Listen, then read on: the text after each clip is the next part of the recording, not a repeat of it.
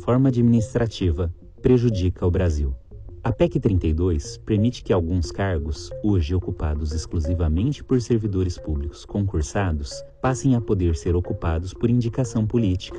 O que isso significa? Mesmo os cargos com atribuições meramente técnicas passariam a ser passíveis dessa modalidade de apadrinhamento. Na prática, isso amplia a possibilidade de captura do Estado por interesses privados e, com isso, o uso das nomeações como moeda de troca, como já acontece com cargos políticos que não exigem eleição ou concurso. Sem mencionar o risco de autoritarismo na gestão pública e a maior facilidade de aparelhamento do Estado.